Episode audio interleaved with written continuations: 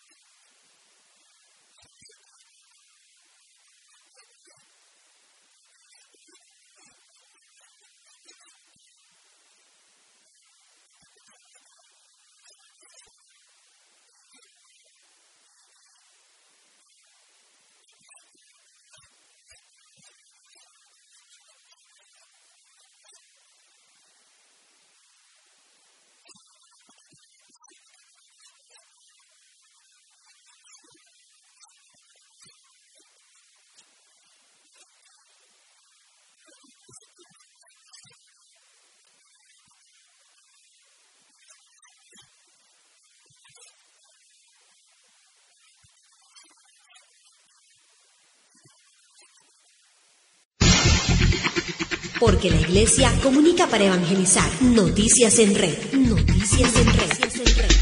Un servicio informativo de la Conferencia Episcopal de Colombia.